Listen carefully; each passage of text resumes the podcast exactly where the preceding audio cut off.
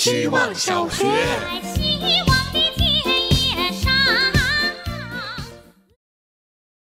大家好，我是小包包，肉眼可见的长胖了二十斤，这件事给我带来了很多困扰。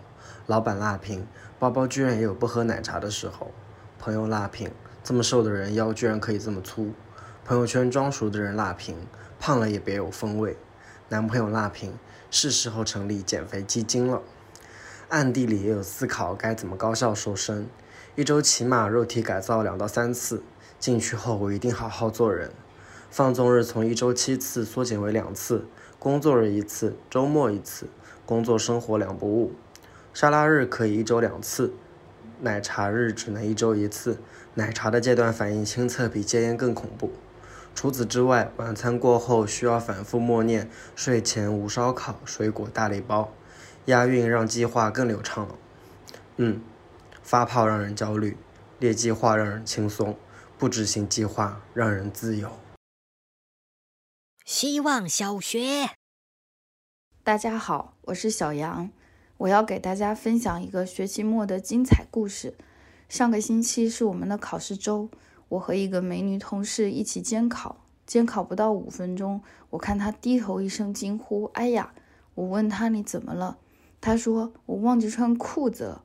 我低头一看，妈呀！他的羽绒大衣下面直接就是一条肉粉色的秋裤，居然真的有忘记穿裤子上班的人存在啊！由此，希望大家都能坦然接受，我们都会有忘记带脑子的那个瞬间存在。我相信这位美女同事也从来不会相信自己会忘记穿裤子。可是面对失去了驾照又必须要开车赶来监考，满脑子想的都是怎么遮住自己的脸不被交警发现的这个慌忙的早晨，裤子就显得不那么重要了。希望小学。大家好，我是小白菜。二零二一年第一期电台，请到了专家来讲讲地铁。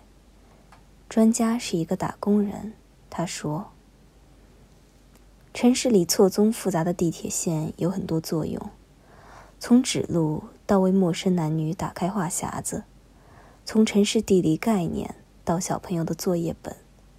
下班路上，专家才明白。”原来他也是巧妙帮忙遮住地铁广告的马赛克，是资本主义榨干打工人最后一滴的绊脚石。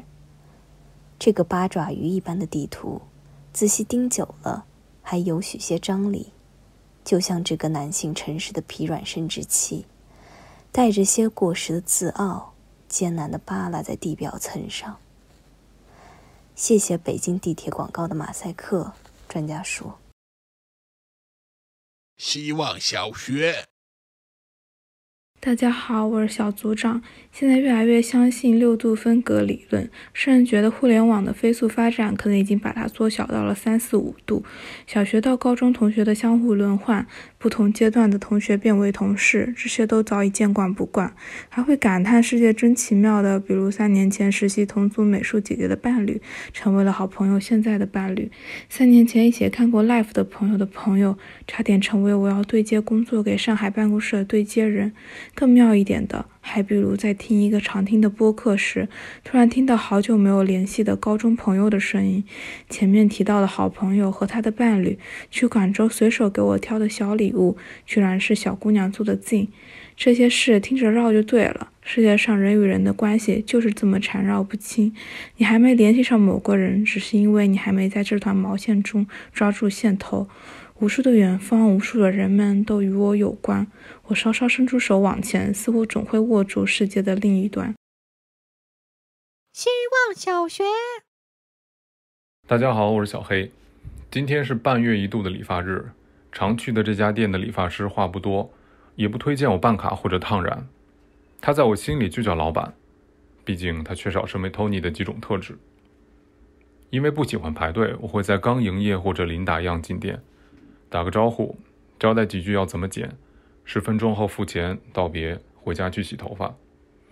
偶尔聊几句，大概是节日快乐或者今天真冷这种。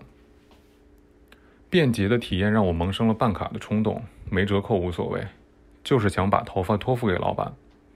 建议所有理发店都给顾客和理发师拍一张合影，印在会员卡上用来登记注册，甚至可以在其他顾客里找一位见证人，宣布会员有效。至于鼓掌、拥抱之类的就不必了，剪个头发而已，又不是要居民证局。